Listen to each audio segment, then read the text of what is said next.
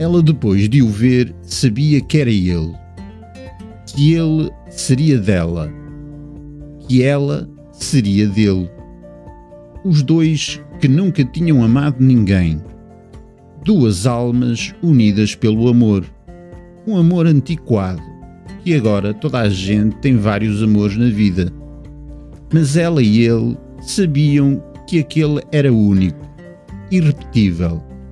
Aquele amor era para além de tudo, à prova de tudo, como que uma impossibilidade, como uma transcendência.